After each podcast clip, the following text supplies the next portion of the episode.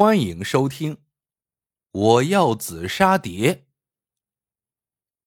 清咸丰年间，济南府城里有个小姑娘，叫张小咩，芳龄二八，聪明伶俐，长得也俊。张小咩的娘死得早，她和老爹张铁匠相依为命，虽然日子过得清贫，可也是平安快乐。可是你想平安和快乐？有人不干呀，谁不干？就是城西孙财主家里那个无恶不作的二公子孙二烈。话说这一天，张小咩上街去买绣花的丝线，走着走着就碰上了无所事事的孙二烈。只见孙二烈左手托一鸟笼，右手提一酒壶，敞着胸膛，歪戴着帽子，两边跟着家丁赵甲和赵乙。正耀武扬威的耍威风。这孙二烈一看到张小咩，眼珠子差点蹦出来，一边惊叹着：“世上竟有如此美人儿！”一边就跟旁人打听：“这个俊俏人儿是谁家闺女？”旁人告诉他：“城东张铁匠的女儿，叫张小咩。”孙二烈大嘴一咧。当街叫道：“这张小咩，我娶定了。”被孙二烈看上的还有个跑，何况跟仙女似的张小咩。第二天，他就找人到张铁匠家提亲去了。孙二烈找人提亲，不找媒婆，找谁呀？找家丁赵甲和赵乙。天刚亮，赵甲和赵乙就敲开张铁匠家的门。也不说话，放下两个担子，对张铁匠说：“明天我家孙少爷要来娶亲，你们准备一下，这是彩礼。”说完，转身就走。张铁匠一看，吓了一跳，两个担子，四个大筐，前面两个大筐装满了铜钱，后面的两个大筐则装满了鸡鸭鱼肉，其中一个筐上还撂着一把雪亮的菜刀。张铁匠心里明白，孙二烈的意思是同意也得同意，不同意也得同意。张铁匠这下慌了，倒是张小咩抿着嘴巴想了一会儿，说道：“把邻居和附近的穷人都喊来，把铜钱和鸡鸭鱼肉按人口分给他们。走的时候别忘了让他们明天来喝喜酒。”张铁匠吓了一跳。你真要嫁给孙二烈，要往火坑里跳？张小咩微微一笑，凑近老爹的耳朵说了几句话。张铁匠听了，心里还是不踏实。张小咩说：“放心吧，肯定没问题。”第二天一大早，孙二烈一行人吹吹打打的来娶亲了。孙二烈骑着枣红大马。胸前斜挂着大红花，旁边是八人抬的大花轿，后面还跟着十二个家丁，好不威风。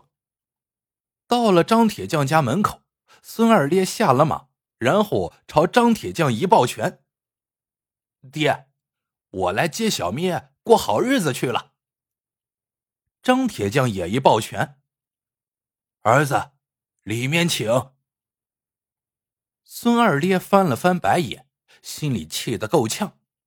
可是有什么办法？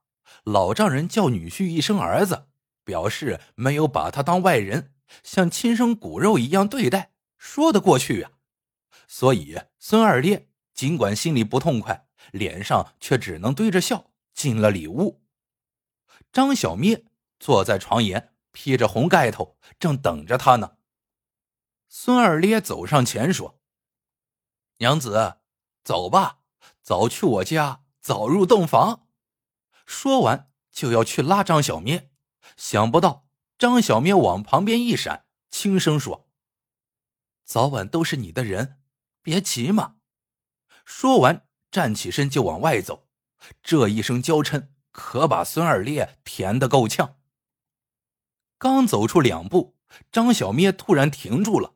他说：“差点忘了。”带一样东西走，孙二烈问是什么，张小咩说：“紫砂碟。”孙二烈扑哧一声笑了：“你去了我家，别说紫砂碟，你要紫砂锅，你要紫砂房子，我都能给你弄。”张小咩说：“你有所不知，我说的可不是一般的紫砂碟，这个紫砂碟是我家的宝贝。你放一枚铜钱进去，能变出两枚铜钱；放一个金元宝进去，能变出两个金元宝。”孙二烈当然不信。有这么好的东西，你家还这么穷？张小咩说。这紫砂碟属雌性，只能青壮男子来用才能够显灵。我爹年纪大了，我又是女流之辈，所以这宝物一直埋在我家的后院。再说我家也不穷，你肯定知道我把你送来的彩礼都分给穷人的事儿了吧？我家真穷的话，我怎么舍得分呢？孙二烈被他说的有点糊涂，不过听起来似乎也有些道理。于是傻乎乎的点点头。张小咩接着说：“现在我要出嫁了，当然要带走这个紫砂碟，以后就可以由你来用了。”孙二烈将信将疑的问：“这紫砂碟真的埋在后院？”张小咩肯定的点了点头。孙二烈又问：“埋了多深？”张小咩说：“一尺深。”孙二烈一拍大腿，叫道：“挖出来带走！”他心里想呀，管他是真是假，挖挖看看，反正挖一尺深，也就是一炷香的功夫。于是唤来赵甲，说道：“听你少奶奶吩咐。”张小咩就告诉赵甲，先把后院的那口大铁锅掀开。然后往下挖一尺，要悄悄的挖，挖到什么东西送上来。赵甲纳闷的问：“到底要挖什么？”孙二爹骂道：“叫你挖你就挖，管这么多干嘛？”一会儿，赵甲就回来了，说道：“挖一尺深了，什么也没挖到。”张小咩说：“不可能，挖的时候。”你跟别人说话了吗？赵甲说：“那么多人围着我，我能不说话？”张小咩说：“不是告诉你要悄悄的挖吗？”赵甲一听愣住了。张小咩轻轻的对孙二烈说：“忘了告诉你，这紫砂蝶通人性，这一说话，他害怕了，就又躲得深了。现在还得再挖三尺。”孙二烈一听，冲着赵甲破口大骂：“笨蛋！再去向下挖三尺，叫上赵乙一起挖。”他琢磨着，反正再挖三尺也费不了多长时间。一会儿，赵甲又回来，说道：“又挖三尺深了，都挖出水了，还是什么也没有挖到。”张小咩问：“这回说话了吗？”赵甲摇头。张小咩问：“咳嗽了吗？”赵甲说：“呃，赵乙咳了一下。”这回孙二咧抢着说道：“都咳嗽了，还叫悄悄的挖？”然后转过头问张小咩：“这回躲多深了？”张小咩轻声说：“估计又躲了一丈深。”孙二咧再一次大骂赵家：“再去挖一丈深，让那些家丁和轿夫都去给我挖去。”他心里想：“都挖到这程度了，要是不挖了，刚才不都白费劲儿了吗？”等赵甲再一次回来的时候，还是什么也没有挖到。孙二烈就有些不耐烦了，问张小咩：“你是不是在骗我呀？”张小咩就问赵甲。有人说话吗？没有。有人咳嗽吗？没有。有人放屁吗？赵甲哆嗦了一下，老老实实的说：“呃，我放了一个。干活这么累，我早上又多吃了几个韭菜包子。孙二咧心里那个气呀，喊道：“放屁了，还叫悄悄的挖！我早晚能叫你们这群笨蛋气死！”接着又转头问张小咩：“这回躲多深了？”张小咩说：“十丈深。”孙二咧一听，差点没气成哮喘，心里想。我的娘，十丈，这得挖一年吧。这时天已经快黑了，孙二咧呢着急入洞房，就跟张小咩商量，能不能先把他接走，等入了洞房，这紫砂碟过些日子再来挖。张小咩点点头说：“倒有一个不用继续挖的办法，也能够得到紫砂碟。”孙二连忙问：“有什么办法？”张小咩说：“这宝物一连受了三次惊吓，怕躲的还不止十丈深，硬挖可能是挖不出来。不过，如果家里的男主人就是你，朝他高喊三声‘我要紫砂蝶’，记住，一定要用和我一模一样的喊法，他听了就会出来了。”孙二咧来气了，说道。那你开始怎么不让我用这个法子？张小咩委屈的说：“刚才咱不是不想告诉别人吗？这一喊，别人就都知道了。不过事到如今，也只能如此了。”孙二咧想：“试试也行，都下了这么大功夫了，不继续下去真是太可惜了。再说，有没有这个紫砂碟？”张小咩有没有骗自己？一喊便知。张小咩继续叮嘱他：“不过，千万别跟别人说你是去喊紫砂碟的。人家问，你就说你想为我老爹做件好事，给他打口井。估计赵甲他们现在肯定也挖出了一口深井了。你就说你找人算过，谁出的主意挖井？”这井就能照出谁将来的时运？你说你是来井边照时运的？孙二咧打断他的话：“我才不信能照出什么时运来。”张小咩说：“没让你信，就是骗骗他们，尽量别让他们知道你是去喊宝贝去了。”孙二咧说：“那我一喊，他们不就听见了？”张小咩说。所以你尽量把嗓子喊破，喊得越破越好。记住得这么喊：“我要紫砂蝶。”记住了吗？孙二咧点点头，记住了。心里想：反正就这么一喊，喊完了就入洞房。两个人到了后院，赵甲他们还在挖，果然已经挖成了一口深井。孙二连忙摆摆手。让他们别再挖了，然后把刚才张小咩教给他的话跟周围看热闹的人说了一遍，并让他们先避一避，因为他想看看自己将来的时运。看热闹的人一听，就出了院子，站在门口等着。这时，张小咩捅捅他，提醒他和正往外走的老爹打个招呼。于是，孙二咧大声的对张铁匠说：“爹。”等我看好时运，就喊你啊！张铁匠一边往外走，一边说：“知道了，我的好儿子。”他也大着嗓门说话，引得门口的那些人一顿爆笑。估计别人都看不到他们了。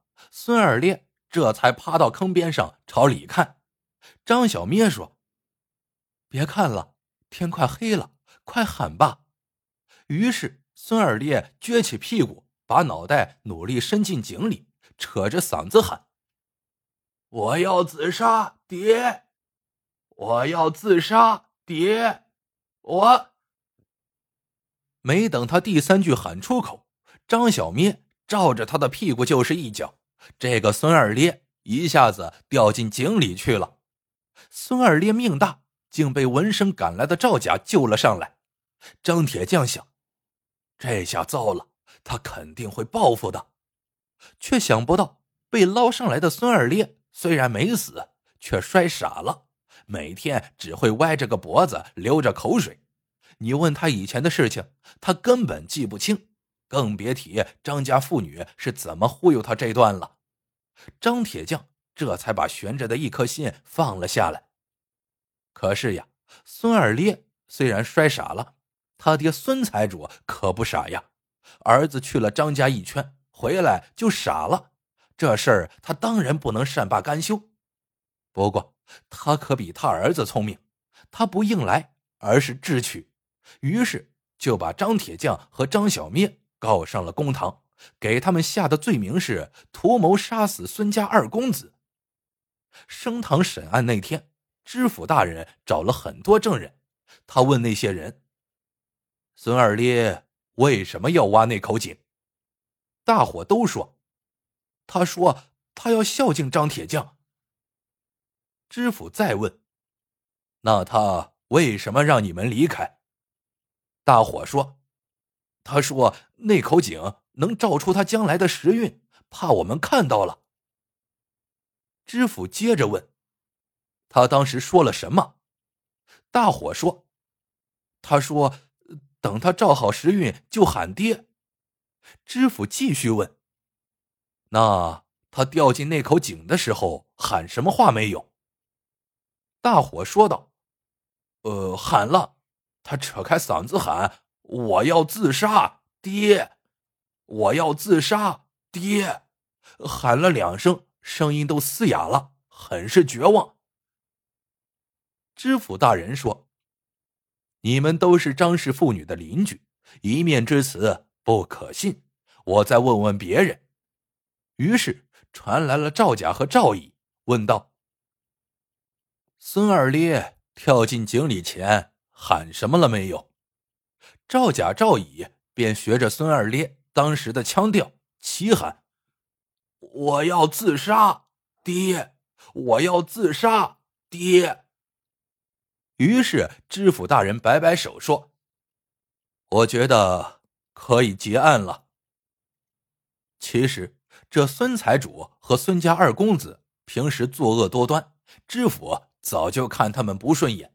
无奈他们财大势大，不敢妄动了他们。这次好不容易盼来了机会，知府大人怎能错过？知府把眼一瞪，冲孙财主说：“是这样，你家二少爷未尽孝道，给他爹，当然不是你啊，是他的另一个爹挖了一口井，然后他站在井沿那儿照，这一照，马上不想活了。”朝他爹高喊两声：“我要自杀，爹！”然后就跳井自尽了，就这么简单。至于他为何要喊这么一嗓子，就是因为呀，他是一个善良的小伙子，他怕你冤枉了张氏妇女，所以想在临死前证明他们的清白。你说你多有福气，你家二少爷虽说成了傻子。可是傻了也总比死了好吧？孙财主急忙争辩：“不对，不对，我家二公子活得好好的，又是娶亲的大喜日子，怎么只照一下井就不想活了，就要自杀呢？”知府大人哈哈一笑：“你是真不懂，还是装糊涂？他不是说过吗？这井……”能照出他将来的时运，他这么一照，看到自己第二天就成了傻子，这荣华富贵、绝色美人都享受不成，还不绝望自杀？换你，你也得跳。好了，本案真相大白了，张氏妇女当堂释放。说完，一拍惊堂木，退堂。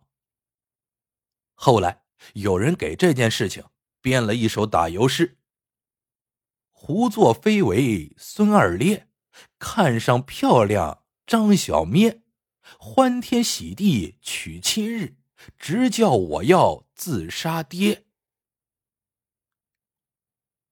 好了，这个故事到这里就结束了。喜欢的朋友们记得点赞、评论、收藏，感谢您的收听。我们下个故事见。